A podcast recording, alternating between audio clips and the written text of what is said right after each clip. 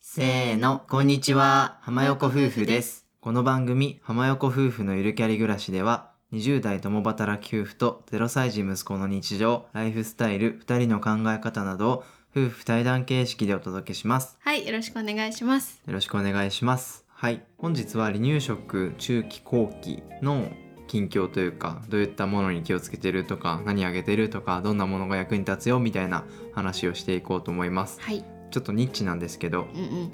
あの参考になる人がいればいいなと思ってお届けしたいと思います。はい、で本編に入る前にちょっと近況というか雑談というかうん、なんですけど今もすごいまだ落ち着いてないんですけど、うん、うん実は今日の夕方ぐらいに急にスマホが壊れちゃって、うん、僕のうん、でうんともすんともつかなくなって、うんうん、本当に焦ったのうん、うんその時ちょうど妻さんがね歯医者に行っててそで息子さんはお昼寝してて、う、うん、僕は仕事してて、うん、でもなんか急にスマホがつかないから、うん、どうしようどうしようってなって、うんで会議が終わったら息子さんがちょうど泣き叫んでて、うん、うん、でお昼寝から起きてねそうそうそう、うんうんあやばいやばいってなって慌ててでも妻さんも帰ってこないし、んでもうすぐ次の会議も始まるし、うんスマホ壊れてるし、うんみたいな軽いちょっとはどうしようみたい なパニックになってうん、まあでもね、まあ、次の会議はリスケしてうん、息子さんとゆっくり過ごしてたのよ。うん、うん、うん。でまあそれはいえいリのスケしてくれてたの？ そうマジそれ知らなかまあっ大したた。会議じゃなかったかならるほちど。ょっとまあ一旦いいやと思ってうんうんリスケしたのね、うん、妻さんにはインスタで連絡したんですけど、うんなんか LINE も使えなくてうん、パソコンで LINE 入ろうとしたらスマホで認証しないとうん。ダメですって言われて、はいはいはい。いやいやいやいやってなって、うで絶望しん連て絡手段がなくて、そうインスタでね。インスタだろうと思ってインスタしたんですけど、妻さんはねデジタル断食してる から当然インスタなんて見てなくてうん、全然見てなかった。通じなくてうん、私は「お父さん全然返信来ないな」と思ってでも会議あるって言ってたから「あ会議やってるからなんか忙しいんだろうな」みたいな感じで全然なんか緊急事態というかさなんか「連絡来ないやばい」とかも思ってなくてう、んでなんか最寄りの駅に着いたら急に夫さんから LINE 電話が来て「うんえ何?」と思って、うんなんか息子さんが転んで血出たとかなんか吐いたとかそういうことかなと思って電話出たら 「スマホが壊れた」とか言ってそう「えとか言って。まあでも、まあ、その時は落ち着いてて、うんもうなんだよと思って、うんうんでも LINE で謎に電話できるのも謎だなと思ったのそれパソコンでやってたってことだよね。そうんうんうんパソコンでそうさ、メッセージ送れないけど電話はできるというねね、面白いね。何後から気づいてうんうん電話したんですけど、うんうんでまあそれはいいんですよ、うんそれであ壊れちゃったと思って、うんで壊れたからあの修理とかできるかなみたいないろいろちょっと調べて、うんそういう手続きとかしてたんですけど、うんうでまああデジタル断食してるし、うんうんそんなにスマホにとらわれてないだろ普段と思って、うん落ち着いてたの、うんうんまあ、これを機にちょっと3連休とかだし、うんうんゆっくりするかみたいな、スマホ見ずに、うんうんって思ってたのさっきまで、うんうんでうんで余裕余裕とか思ってたら、うんふといや会社のテレワークの時にちょっとスマホを操作しないと入れないみたいな、はいはい。セキュリティ規約上ね、うんあって、うんそれに気づいた瞬間にうめっちゃ慌てて、えもうテレワークできないみたいな。そうもう最悪と思って、うんまあ、結局ねいろいろあの友人のつてとかを使って、うんまあ、そういう緊急事態用に入れる技があるので、うんうんそういうのを教えてもらってなんとか大丈夫そうなんですけど、うんまあ、やっぱ意外とねスマホって使うんだなと思ってそうね。ないと困るなってんだかんだねうん思ってます依存は良くないけどやっぱそりうなくすのは難しいかもね。そうしかも今回本当に原因が分からず急にさうんつかなくなったからさ、なんか本当にブラックアウトって感じだよね。そう電源つけてもうんともすんともというか、うんうんうん電源がつかなくて再起動もできなくてみたいな。そなうんかね何をしてもね何も反応しないっていうね、 Google Pixel 使ってるじゃないですか、うんでなんかどこに問い合わせたらいいかめっちゃ分かんなくて、うんなんかすごい分かりづらくなかった、分かりづらかった、ねうん、なんか本体買ったばっかなんでうんなんか故障したらうん1年以内なら保証できますみたいな、書いてああったから、うんあじゃあ大丈夫だと思ってうんうんうん、問い合わせしようとしたんだけど、そう全然どれが問い合わせフォームか分からずそうそうそれで30分ぐらい悩んで、うんなんか飛ぼうとしたのはこれ問い合わせしてもいいけど優勝じゃないみたいな、うんなんか違う会社というかさ提携先のリンクとかに行っちゃって「えそうこれ違う」とか言ってなんか分かりづらすぎたからちょっと Google さんもうちょっと改善した方がいいと思います。いや ーほんといやまあねいろいろありましたけど、はいめっちゃ疲れたももう終わり今日はうもう今日は終わり今じ日ゃあは店じまはい いはいはい、 じゃあではありがとうございました 本編入ってないんだ入っけてどないよはいじゃあ、はおまけの本編入っていきたいと思います、はいぜひ最後までお聞きください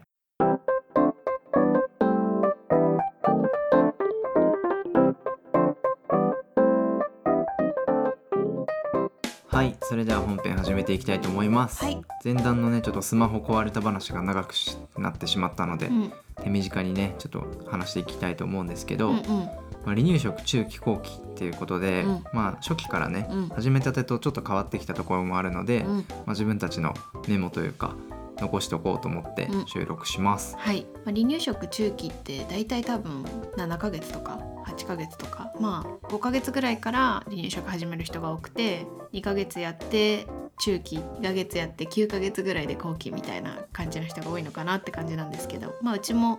そんな感じで進めましたうんで今もう息子さんは10ヶ月になってもうそろそろ11ヶ月だからもう後期も終わってなんか完了期みたいになるのかななんかちょっとまだそこら辺調べてないんですけど、まうんあ、でも今は本当後期真っ最中というか、うんって感じですそうだね、はい、うん、最近はほんとバクバク食べるからうん見てて気持ちいいぐらいなんですけそうどだう,、ねん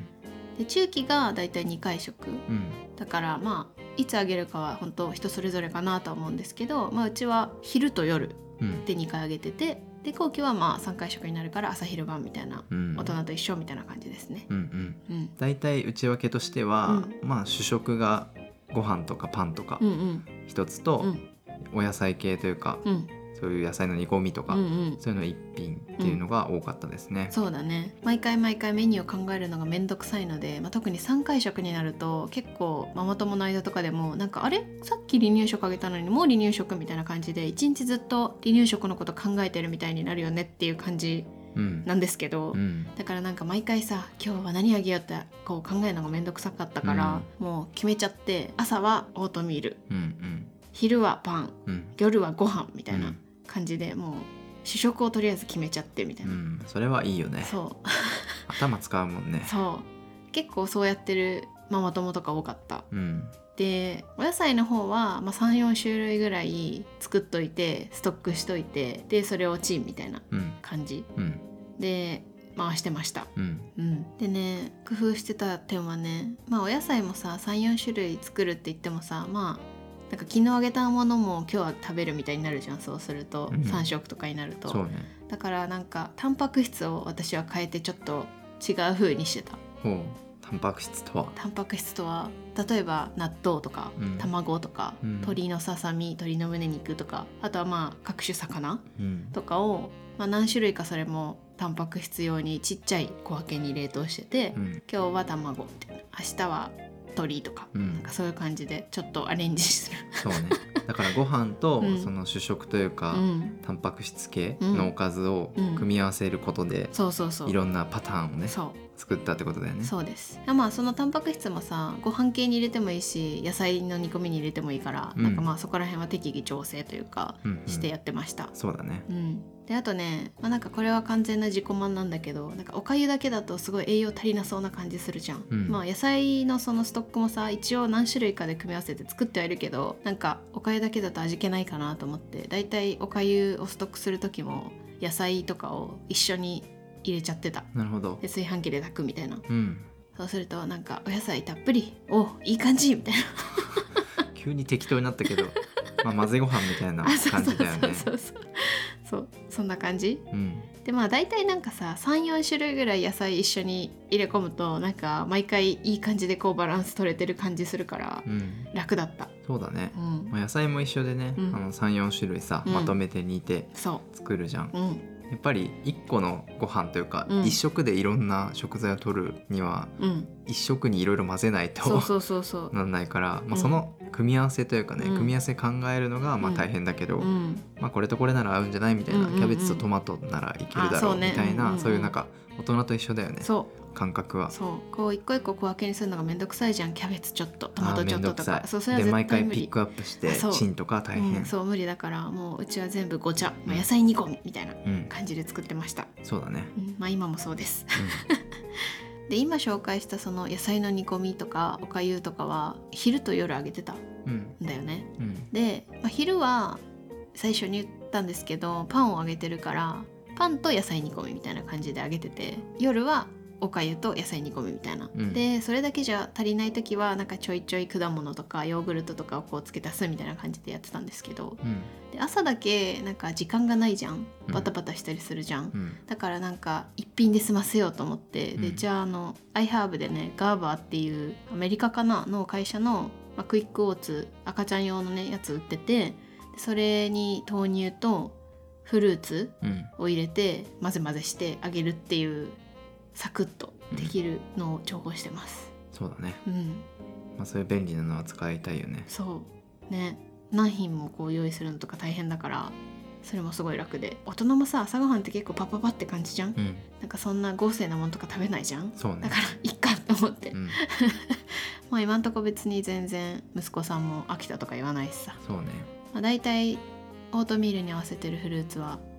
ブルーベリーかリンゴがうちは多いかなうん、うん、まあ、最近打足なんですけど、うん、まあ私たち夫婦もね、うんちょっと朝ごはん食べてて、うんうんでオーバーナイトオートミールって言ってね、事前に夜にうんうんちょっと仕込んで、うん朝食べるみたいなオうんうんートミール食べてるんで、うん朝はね家族3人でオートミール食べてることがそうだね多いよね、うんうんうまあ、ん家族でねなんか食べるのも楽しいし、そうだねいいよね確かになんかこう入食後期ぐらいになってきてから一緒に食べるようになって、うんそれが結構楽しいというかなんか家族で食卓を囲んでる感うんなんか最初の方ってさまだお互い慣れないからなんか離乳食あげるのに精一杯で自分たちが食べるっていうところまでいかなかったというか、うん先に息子さん食べさせて落ち着いたらうちらが食べようみたいなそうだね感じだったけど最近は一緒に食べるようになってうん、それもいいなって感じ。うんうまあ、ん、最近の離乳食あるあるうんを言うと、うんまあ、オートミールを息子さんにあげる、うん自分オートミール食べる、うん息子さんにあげる、うん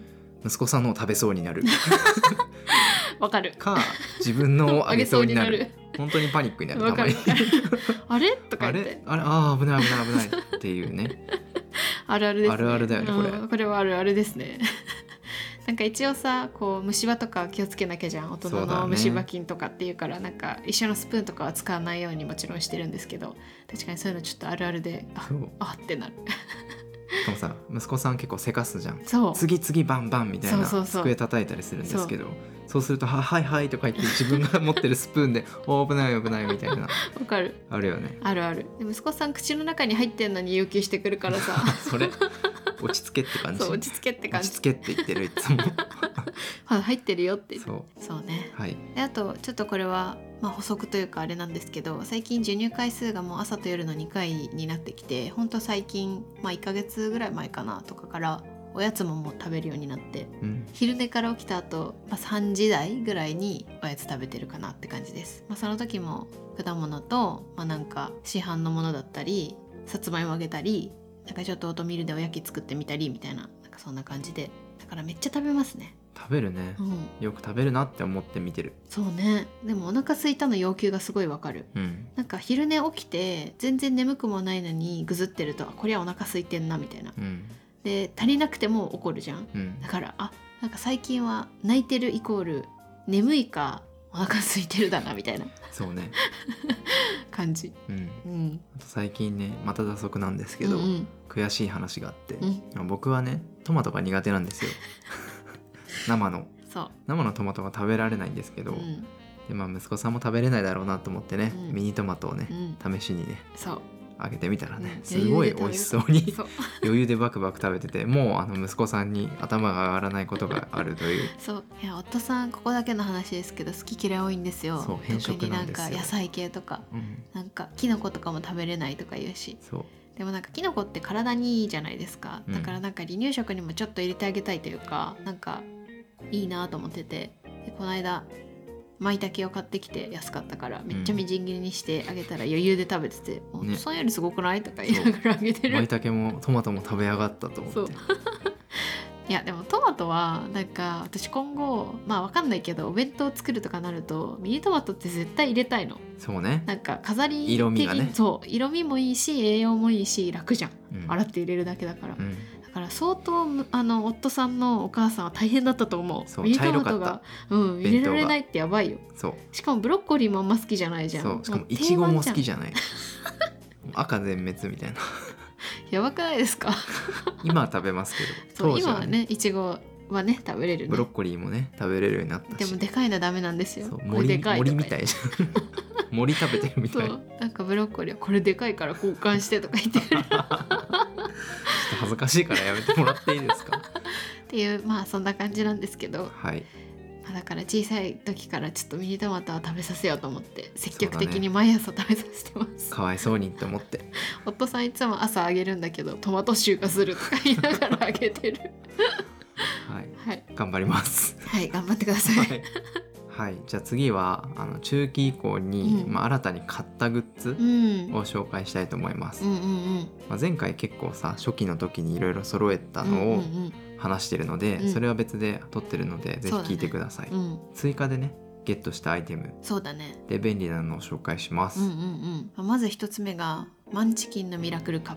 プうんうんっていうものなんですけどもともと初期の時に b ボックスっていうストローマグを紹介したんですけどそれはもちろんすごい使い勝手が良くて漏れないし良かったんですけどなんかストローマグって歯が生えてくるとなんか歯並びが悪くなっちゃうからできればやめた方がいいみたいなのを読んでで息子さんも歯が生えてきたし、まあ、確かにずっとストローだけしか飲めないっていうのもちょっとじゃんうんだからそろそろコップ飲みの練習をしなきゃいけないと思ってでなんかまあいただいたコップで飲ませてたんですけどなんかそれは普通になんだろうちょっと上に蓋がついてて蓋のところがちょっと開いてる感じ、うん別に普通に吸うとかじゃなくて傾けたら全然余裕で出てくるタイプのコッこプでぼれんだよねそうだからもう飲んでないんだよねあれ多分びっしょびしょになってそう もうスタイの中がお水で満帆みたいなでちょっとこれはまだコップが早いんだろうなと思ってでなんか友達とかに相談してたらそのミラクルカップっていうやつがいいよみたいな教えてもらってこれすごくないすごい、なんか吸ったら出てくるんですよコップなんですけどうん、びっくりしたねあの一周全部吸えるんですよそうそうそカップのねううん一応蓋になっててそ傾けたりさ、うん反対にしても漏れないんですけ漏れどないスーッと出てくうるとそいううそうそうマジミラクル、ミラクルほんとミラクルカップって感じうんまあなんかちょっとこう投げ飛ばしたりとかしたら B ボックスとは違くて漏れちゃうんですけど B ボックスはあの投げ飛ばしても全然漏れないからそこは違うんですけどまあでも別にちょっと傾けるぐらいだったら大丈夫なのでそれはすごい助かってて、うんで息子さんは幸いすごいいい感じで飲んでくれてて全然あんまりこぼれなくなったし、うん、まあこれで落ち着いたら普通のコップに行ってコップ練習かなって感じ、そうだうね、ん、うん、です。はい、でなんかデザインも結構可愛くてうんまあアメリカかなんかの多分ブランドなんでちょっとなんだろう奇抜といえば奇抜なんですけど、うんでもなんか私がいいなって思ったのがサファリのね動物がどれも書いてあるのそのコップに。でそのコップの売上金の一部が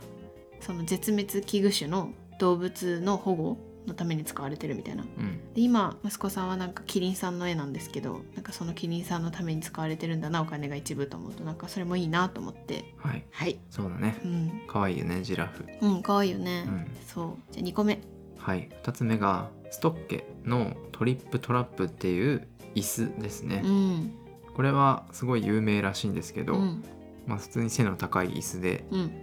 息子さんがねうまく座れるような設計になってます、うんこれママ友会ですごいんでしょう、もう大体みんなどこのお家行ってもストッキーのトリップトラップだようん、これ以外あんまり見たことないだよね普ぐらい及してるよねいやめちゃめちゃ普及してるよでもこれ高いんですようんめっちゃ値段高がいです高いです高いんですよ5万弱そうマジかって思うよね、うんマジかって思ううまいんですよ商売がなんか本体だけだと確か3万とかなんだけどいろいろさつけないと使えないわけそうね、まあつけないと使えないわけじゃないけどでも危なかったりとかちっちゃい頃から使うならベルトが必要とかなんか背もたれの何か必要とかいろいろこう必要なものが付属品であってそれ全部買うと、まあ、5万弱うん、 新品で買えばね高い、そううんまあ、でも結局我々は中古でね、うんメルカリで買いました、買いました私が一時期検索魔になって死ぬほど検索してたずーっと検索してたいそうもうお父さんに呆れられてたやでもね、うんよかったこれは買ってよかったよね、うん外さんはね「いやいらなくね」みたいな最初は多分思ってて、うんそんな検索すんのみたいなっそうて多分ずっと思ってたんですけどやっぱさ楽天で1位のさ、うんやつとかさあるじゃん、うんあるあるあ1る万5,000円ぐらいの、うんうんうんそれでいいんじゃないって思ってたけそどう、まあ、やっぱ言わ売れれてるだけあるわ、うん、楽しそうだし息子さんが、うんなんか前はハイローチェアっうんていうんですかね、あのなんか、まあ、なん寝てれ言ったらいりいのねそう寝そうれそたうりそすうるし、うんちょっといろいろ形変えれるけどあそうそうそうまあ、食事用じゃない椅子だねそうだからなんかうまく息子さんが座れてなくてなんかダランってしてたんだよねうん背もたれがちょっとこう斜めになってるからちょっと斜めに座ってるというかなんか人間ってやっぱりめっちゃこうちゃんと背筋が伸びてないと食べにくいからそれがちょっとうんって思ってていてほしいなと思ってたんですけどまあトリップトラップは本当ちゃんと足がつくようになっててすごいいい感じで食べてるしなんか手づかみ食べとかもさせやすくなってめっちゃいい、うんうん、これはまあねさすが売れてるだけあるしいや本当そう思うベストセラーなだけあるなって思いましたうんうん、そう思いますまあ、新品でね、うんあのお父さんお母さんとかさ、うんおじいちゃんおばあちゃんとかうんにうんおねだりするのもよしあこれそういうのいいねが多いよね多う分、ん確かにとかね、まあ、誕生日とかさ、うまんうんあ、それこそメルカリとかジモティとかね、うんそういうので探すのもいいかもしれないですそうだねめちゃめちゃ市場に出回ってるよねいやそうそうそ調べるとさ、うん毎日さ、ううん1時間に1回ぐらいさ、うん出てくるじゃんそうなんか検索魔の時更新するたびに毎日新しいの出てきて、うん色とかもすごいいっぱいあるんですようんなんか赤とかうんピンク紫青とか本当にいろいろあるのでなんかそういうのも楽しいし、うんまあ中古でも手に入れやすいんじゃないかなって思いますそうだねう、ん、はいはいちょっとストックについて話しすぎましたはいはいじゃあ次はい、キセルタイプのお食事スタイルうんです前確かシリコンビーム紹介したと思うんですけど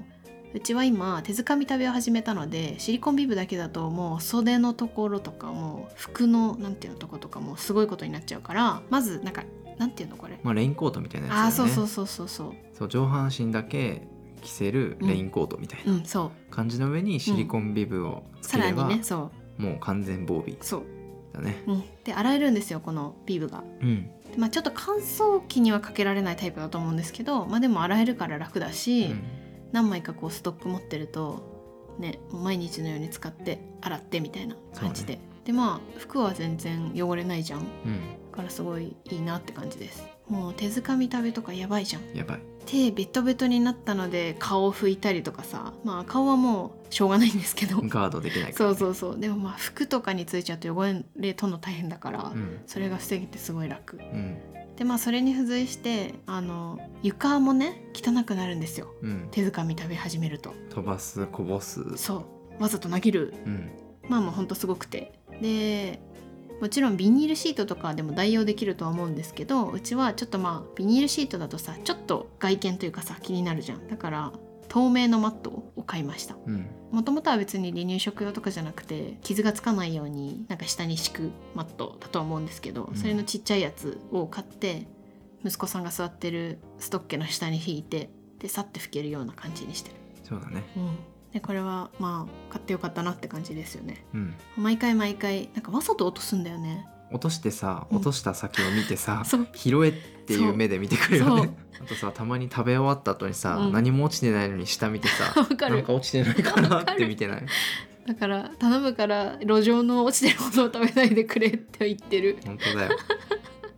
そう面白いんですよね、うん子供って最近面白いね最近面い白いよねなんか本当毎日毎日ねできることも違うしさなんか面白いはい、はいそんな感じですはい、じゃあ長くなったんでそろそろ終わりにしましょうかはいはい、ぜひねこれから離乳食だよっていう方はうん参考になれば嬉しいでうんす、うんうんあの離乳食グッズはリンクが貼れれば貼っておきますはいはい初期の離乳食グッズはブログにもまとめてるので、うんぜひそちらもご覧くださいはいそれではちょっと最後に一点お知らせがあります次回と次の次の回の放送をちょっとお休みさせていただこうと思っていますはいで理由としてはちょっと家族の用事とかがあるのでちょっとそちらを優先させていただきたいと思ってます、うんうん別に病気とかではないのであのそうごですね心 ご心配なさら ず今ねこのご時世だからねそうう、んうん特にあの、ね、そういうのじゃないので、はいまあ、2人でまたネタを考えつつやっていきたいと思ってますので、はい2回分ちょっとお休みですがまたお待ちいただければと思いますはい、浜横夫婦のゆるキャリ暮らし今回の放送は以上です各種ポッドキャストなどで配信しています